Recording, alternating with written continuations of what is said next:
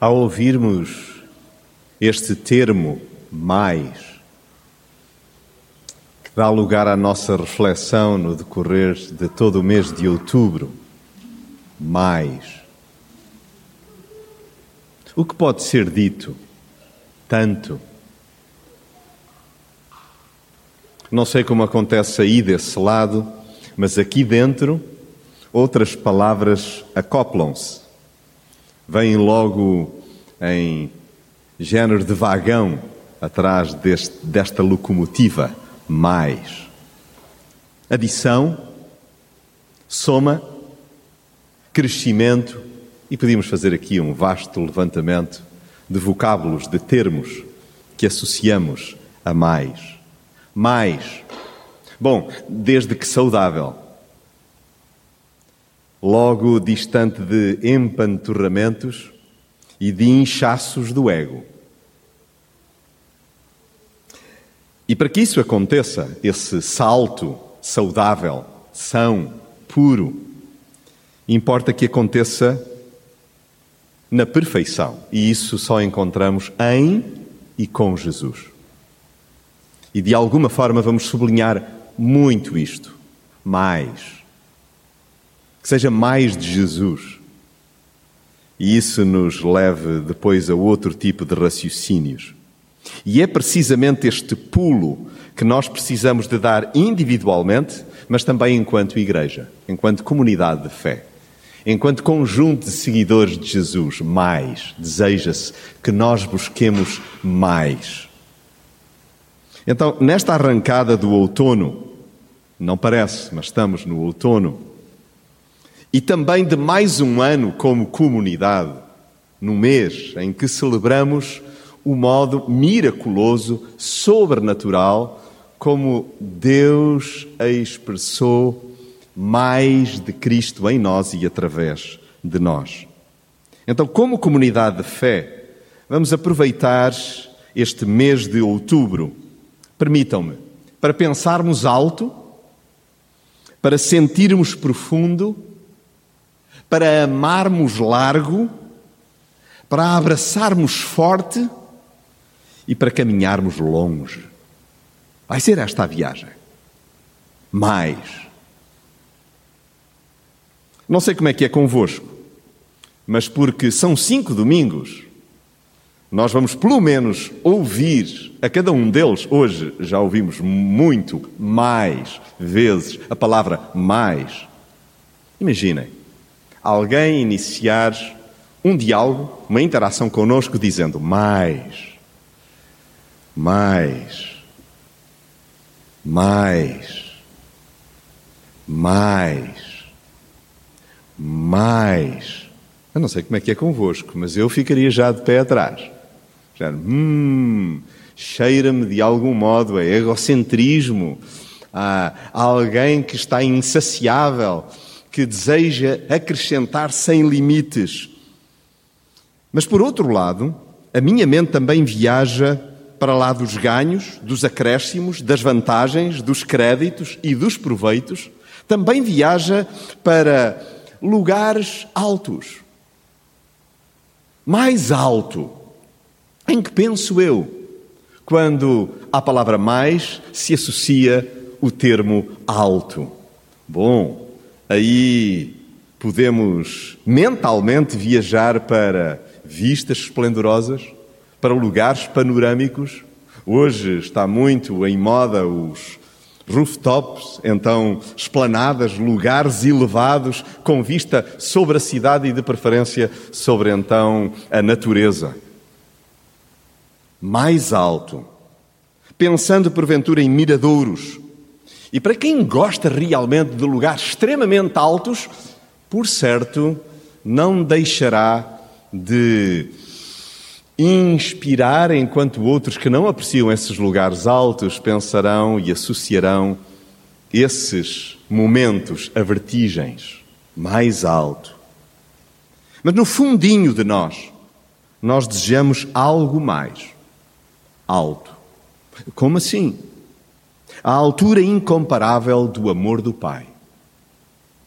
Todos nós, bem lá no fundinho de nós, procuramos o incomparável amor do Pai, essa altura maravilhosa, a grandeza incalculável do perdão de Jesus. Jesus não se cansa de estender perdão, tão alto ele é. E o toque do Espírito, que nos eleva como nenhum outro.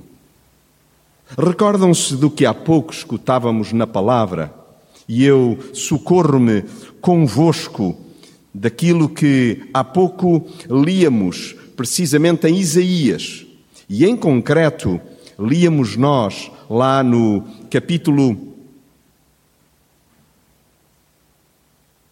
57, e onde nos era dito que o Senhor, Ele que habita em lugares altos, Ele não deixa de estar perto de quem? Do acabrunhado, do triste, do desamparado, do solitário, daquele que está em aperto, que está em sofrimento.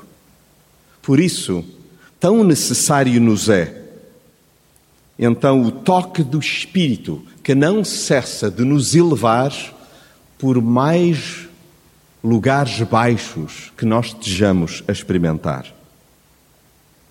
Escutamos a letra de uma música na íntegra. Já voltaremos a ela, mas desde já vos peço que possais abrir em Romanos, no capítulo 8, dos versos 31 a 39.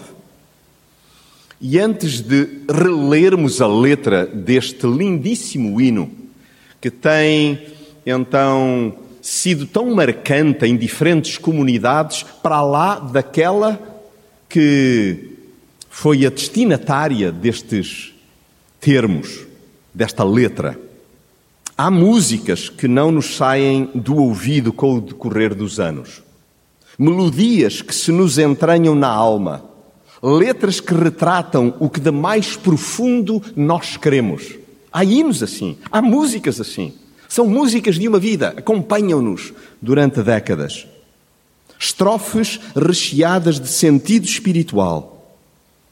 Não sei se tu, mas comigo acontece gostar de estrautear regularmente para robustecer a fé. E um dos hinos que mais me fascina é precisamente este, que vamos reler daqui a pouco em Romanos, no capítulo 8. E ele fascina-me e alimenta-me, apesar de ter milhares de anos. Ele permanece atual. Ele continua a ser um tónico, um estímulo para poderes prosseguir em busca de algo mais alto. Através deste hino, sou recordado que nada devo temer, pois, como diz a letra deste cântico, se Deus é por nós, quem será contra nós? Quando tirito de medo, é-vos familiar esta expressão? Tremer de medo, tiritar de medo, sentir palpitações, ter receio do hoje ou daquilo que está para vir, ou de que o passado se repita, em momentos assim, quando tremo, face à minha falta de recursos para encarar as adversidades, eu gosto de me obrigar a cantar. Aquele que nem mesmo o seu próprio filho poupou, antes o entregou por todos nós, como não nos dará também com ele todas as coisas?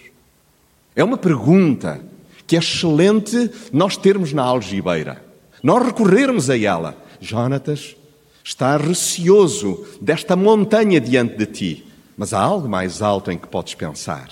Há uma pergunta que podes repetir para ti mesmo. E esta, então, que vamos reler daqui a pouco em Romanos. Nos momentos em que me fazem sentir uma nulidade, sabe tão bem lembrar quem agora sou em Deus e tudo aquilo que Jesus fez e faz diariamente por mim. Porque eu não posso controlar o que os outros digam sobre mim. E por mais altas que sejam as barbaridades, é importante que eu lembre que a minha identidade está construída em cima de algo muito maior, muito mais acima disso. Nada, rigorosamente nada. Isto é poderoso, isto é profundo, isto é sério, isto é certo, porque é certeiro. Nada, nada me poderá separar do amor de Deus que está em Cristo Jesus, nosso Senhor. Eu vou repetir esta expressão: que está em Cristo Jesus, nosso Senhor. Sim, pertenço a esse imenso coro que entoa a plenos pulmões o maravilhoso refrão. Não sei, creio que estáis comigo. Cantamos juntos em todas estas coisas. Somos mais do que vencedores por aquele que nos amou. Vamos voltar ao texto. Convido-vos, em formato de papel ou formato digital, aqui ou em casa, a podermos então visitar ou revisitar o texto de Romanos 8, versos 31 a 39. E tendo duas traduções distintas diante de mim, eu opto então pela versão a Bíblia para todos por agora. Que mais diremos sobre estas coisas? Que mais diremos sobre isto? E não é aquilo que nós vamos escutar a seguir que Paulo está a referir. Ele está a referir tudo aquilo que estava para trás. Entre várias tensões, está lá a depravação humana que nos assiste, o pecado do qual não nos conseguimos libertar Aquilo que é a forte certeza de que o salário do pecado é a morte, de que todos pecaram e todos estamos afastados então da intimidade com o Pai. Entre muitas outras coisas, Paulo estaria a falar também destas. Então, o que diremos sobre isto? Porque em tudo aquilo que referi, eu não sei como é que é convosco, eu sinto-me assim, pequenino. Quando lembro de depravação humana, quando lembro que, tal como Paulo, também eu me debato com um mal que desejo, mas que acaba por não concretizar, a não ser esse mesmo mal, não é o bem. É importante nós lembrarmos então o que é que Jesus é para nós. E Paulo encarrega-se de o fazer de uma forma esplêndida, claramente orientado pelo Espírito. Que mais diremos sobre isto? Se Deus está por nós, quem poderá estar contra nós? Jonatas, quando vacilas que não há remédio, não há solução, quando penso que estou mesmo inclinado para o mal, que não é possível superar o obstáculo, é bom nós podermos fazer uma viagem em cima, às cavalitas destas questões. Ele que não nos recusou o seu próprio filho, mas o ofereceu por todos nós, não nos concederá com ele todos os dons? Quem poderá acusar aqueles que Deus escolheu se Deus os declara inocentes? Quem é que os pode condenar? Será porventura Cristo Jesus que morreu e mais que ressuscitou e está à direita de Deus, o qual também intercede por nós? Quem nos poderá separar do amor de Cristo? O sofrimento? As dificuldades? Estamos a pensar juntos. O que é que me pode separar do amor de Cristo? A perseguição? A fome? A pobreza? Os perigos? A morte? Como diz a Sagrada Escritura, por causa de ti estamos expostos à morte todos os dias. Tratam-nos como ovelhas para o matadouro. Mas em tudo isto, nós saímos mais que vencedores por meio daquele que nos amou.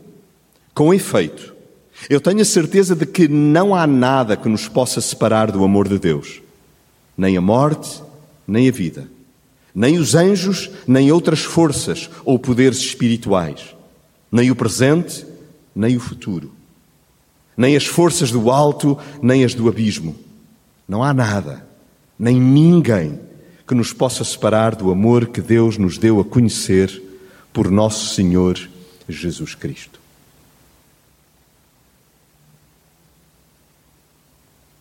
Um conjunto de pistas para mim mesmo. E juntos acabamos por tomar as nossas próprias notas pessoais. Mais alto. Porque é que nós podemos, a despeito da nossa fragilidade, da nossa pecaminosidade, da nossa inclinação para o mal, do facto de percebermos que, bom, se fosse por aquilo que fazíamos, não havia remédio, estaríamos literalmente afastados para sempre da intimidade com o Criador, com o Pai. Bom, há algo lindo que nos é dito logo no versículo 31. Lá no verso 31, que diremos, pois, a estas coisas? Se outros, ou tu mesmo, estiverem permanentemente atolados, paralisados, presos ao facto de, bom, mas o meu passado é horroroso, mas tu não sabes o que eu fiz, mas tu não sabes quanto mal eu provoquei a mim mesmo e a outros. Quando nós pensamos que, bom, não há remédio, é tão bom lembrar aquilo que nos é dito neste versículo 31. Se Deus é por nós, quem será contra nós? O mais alto joga do meu lado. Eu, em tempos lá atrás, na adolescência, joguei basquete. E havia quem me escolhesse por causa da minha altura, que enquanto adolescente era muito similar à que tenho presentemente. Eu próprio gostava de ficar, então, com outros colegas, se possível mais altos do que eu. Isto permitia tirar vantagem nos ressaltos. Quando havia, então, uh, movimentos da bola na tabela imprevisíveis, então a probabilidade de conseguir agarrar era mais alta. O mais alto, Deus, joga do nosso lado. E o incrível é que, de facto, é-me perguntado e é necessário que eu e tu respondamos se queremos ser da equipa dele. Nós fomos escolhidos por ele, apesar dele não precisar de nós, ele quer-nos. Ele quer-nos na sua equipa. Então, essa é uma questão determinante. Eu quero, eu quero algo mais alto, eu desejo o mais alto o Senhor, Criador dos céus e da terra, aquele que se importa comigo, aquele que foi mais longe por mim, eu desejo mesmo estar perto dele? O mais alto joga do meu lado, sabias? O mais alto está realmente ansioso por trocar bolas contigo, por se sentar contigo, por dialogar contigo, por perspectivar caminho contigo, o mais alto. Se Deus é por nós, quem será contra nós? Nós às vezes pensamos que o mais alto é aquele que desempenha o cargo político de maior relevo no país. Nós pensamos que o mais alto é aquele que tem o cargo ou a função de maior visibilidade na empresa. Nós pensamos que o mais alto é aquele que tem o carro com mais cavalos na nossa rua. Nós pensamos que o mais alto. Estamos tão equivocados. Porque o mais alto realmente é aquele que está a nosso favor. Se Deus é por nós, quem será contra nós? E eu creio que é, é tempo de nós colocarmos as coisas em perspectiva. O que é que tu consideras neste instante como o obstáculo mais intransponível? É aquilo que está mais alto. Agora equipara-o. Compara, por favor. Então, a dimensão desse obstáculo com o próprio Deus. O mais alto está a teu favor. Lá no versículo 32, creio que podemos retirar também como ensinamento que confiamos no mais alto amor de cobertura do Pai. Lá no versículo 32 é-nos dito de forma muito clara que aquele que nem mesmo o seu próprio filho poupou, antes o entregou por todos nós, como não nos dará também com ele todas as coisas? Deus realmente fez de tudo para chegar perto de nós e para que nós pudéssemos escolher saltar para o seu colo. Podemos ou não, queres ou não, confiar no mais alto amor de cobertura do Pai. Deus deu-me o seu Filho e em Jesus estão cobertos todos os meus pecados. Não há nenhum pecado que não possa ser coberto, que não possa estar debaixo da cobertura do amor do Pai. Não há um. Bem sei, e ainda ontem escutávamos, escutávamos no quadro das conversas cruciais, que aquilo que afetava um dos elementos afeta-nos tantas vezes a nós, que é estamos certos da cobertura do amor do Pai que nos perdoa de todos os pecados. o mais duro, o mais violento, muitas vezes é perdoar-nos a nós próprios. Mas não há nada que o Pai, olhando para a minha e para a tua vida, não diga: Filho, filha, aquieta-te, sossega, o meu amor cobre tudo. Eu já entreguei o Filho para que Ele pague aquilo que era suposto ser pago por ti, Jonatas. Mais alto. Amigos, nós temos de colocar isto realmente num patamar mais elevado. O mais alto juiz, olhem só o que diz o versículo 33. O mais alto juiz. Bom, os meus pais encarregaram-se de que eu não me esquecesse disto. Isto é algo que desde menino eu tenho presente. Jonatas, nunca esqueças o significado do teu primeiro nome, mas o do segundo. Por favor, perpetua-o. Daniel. Deus é o meu juiz. E não numa perspectiva castigadora. Mas lembra-te, o mais alto juiz inocenta-te. É ele que declara o quão amado és e que não é necessário viver sob uma canga, sob um terror imenso, mas lembrando que és amado. Porquê? Porque veja o que nos é dito lá no versículo 33. Quem intentará acusação contra os escolhidos de Deus é Deus quem os justifica. É Deus quem os inocenta. É Deus quem os iliba. Quando nós estamos à espera da sentença, estou, perdoem-me a expressão bem popular, estou tramado. Estou frito. Estou esturricado, estou acabado. Não há chance agora que se vão erguer vozes de condenação. As minhas próprias vozes interiores acusam-me. E eis que em Cristo o Pai diz: Filho, filha, tu estás inocente, estás ilibada. Isto permite que nós suspiremos de alívio. Porquê? Porque o juiz é minha testemunha. Vocês imaginam estar num tribunal e nós sabermos de antemão que o preço já foi pago e que o juiz vai declarar, sendo nós culpados, estás inocente. Eu, eu não mereço isso. Não há ninguém aqui que mereça. Nenhum de nós merecia isso. Mas o mais alto juiz inocentou-nos em Cristo. Porquê? Porque, conforme é dito lá no versículo 34, e olhem que este verso é cinematográfico. Há um filme aqui completo no versículo 34. Quem os condenará? Cristo Jesus é quem morreu ou antes quem ressurgiu dentre os mortos, o qual está à direita de Deus e também intercede por nós. Numa linha ainda comprida, nós temos o sumário do ministério de Jesus. Olhamos para este versículo 34 e percebemos Jesus fez o mais alto feito da história. Morreu, ressurgiu, ainda tem um ministério de intercessão. Ele interpõe-se, ele é um mediador. Ele não permite que outra coisa que não sermos declarados inocentes ocorra. É este o documentário da carreira gloriosa de Jesus. Jesus, repito, fez o mais alto feito da história. Por amor a quem? Isso, a ti, a mim a cada um de nós.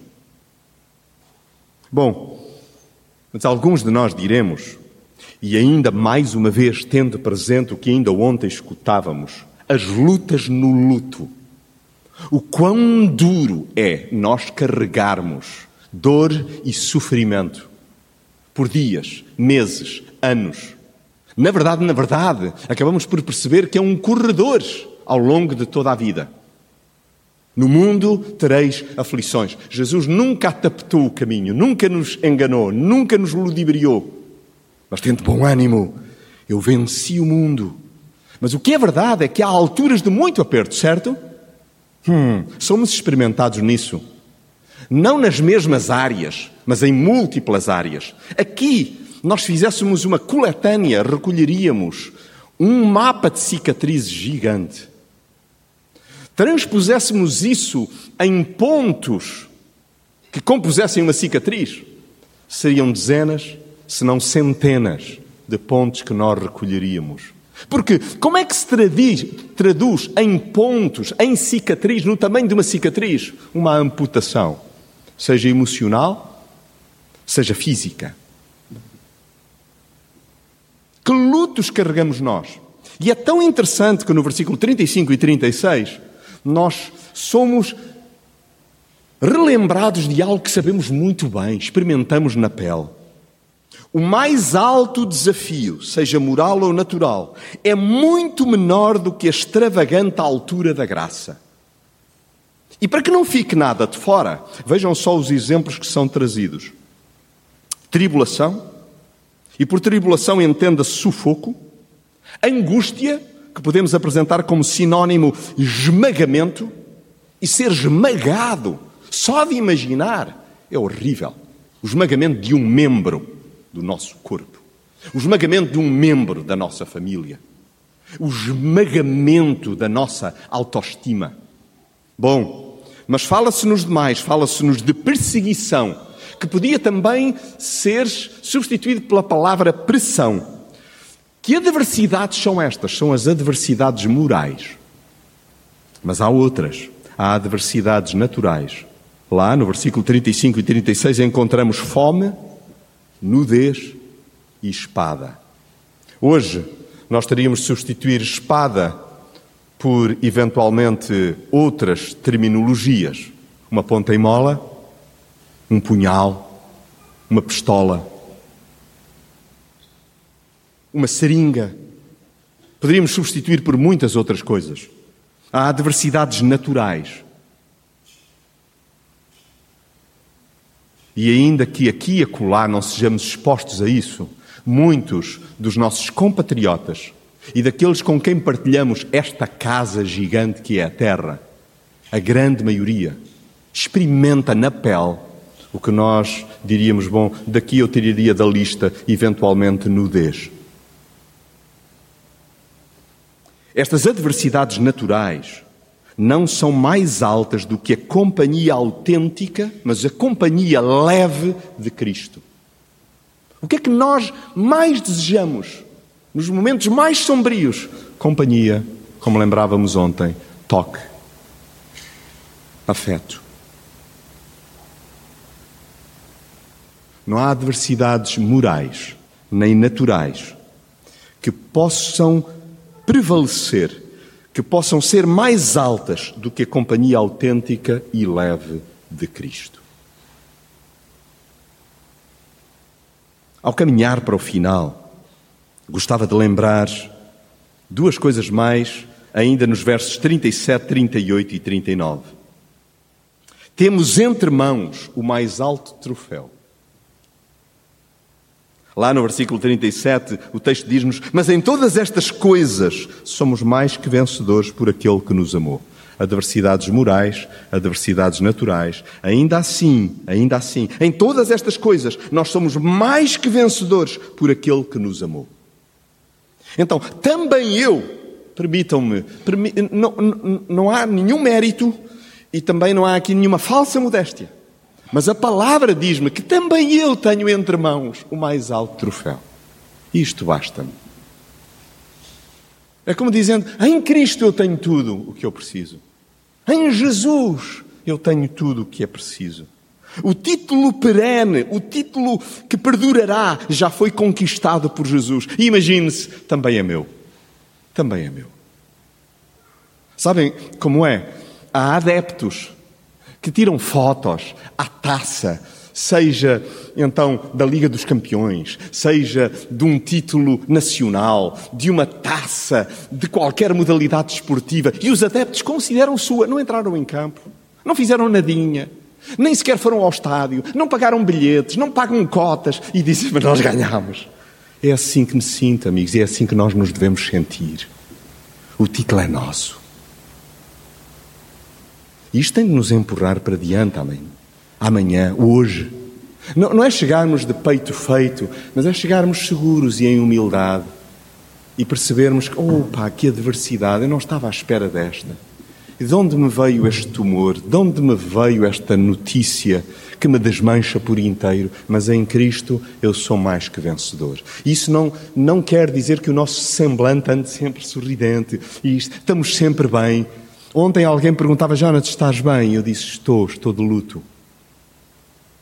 Porque estar de luto é também um processo, amigos. E nós não podemos escutar a dor dos outros e dizer assim: não, a mim não me atinge nada, eu sou inexpugnável. Não, em Cristo, nós de facto ousamos dizer também que somos mais que vencedores. Por último, o vínculo mais alto é um vínculo para sempre. Não é do género, bom, deixa-me cá portar bem, porque depois, de um momento para o outro, Deus pode mudar de ideias, ou eu posso portar-me mal. Não, o que nos diz lá no versículo 38 é: porque estou certo de que nem a morte, nem a vida, nem anjos, nem principados, nem coisas presentes, nem futuras, nem potestades, nem a altura, nem a profundidade, nem qualquer outra criatura nos poderá separar do amor de Deus que está em Cristo Jesus, nosso Senhor. O vínculo mais alto é para sempre. A noite pode ser muito pesarosa, pode ser um pesadelo contínuo, mas nada mudará o amor de Cristo por cada um de nós. O que é que nós vamos dizer sobre estas coisas? O que vamos dizer? O que diremos sobre estas coisas? Eu remeto-vos para o final do capítulo 5, do capítulo 6, que na verdade não é diferente do final deste capítulo 8. O que é que nos é dito lá no final do capítulo 8? Nada nos poderá separar do amor de Deus que está em Cristo Jesus, nosso Senhor. Que mais diremos sobre isto? Mais alto. Mais alto. Jonatas, mais alto. Diz mais alto, Jonatas. Cristo Jesus, nosso Senhor. Imaginem o que é nós respondermos às adversidades morais, às adversidades naturais, às complexidades do dia, à rotina dos dias, nós sempre respondermos: Cristo Jesus, nosso Senhor. Mais alto, mais alto, Jonatas, mais alto.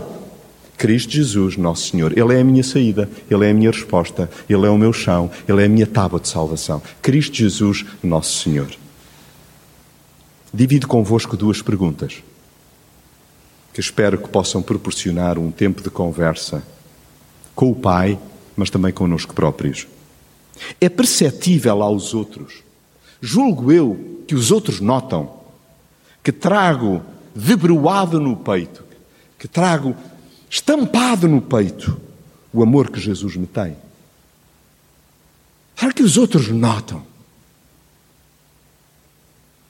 que eu me sei profundamente amado por Jesus? Os outros notarão isso? Segunda pergunta. Expresso por palavras e gestos o quanto sou por Ele amado.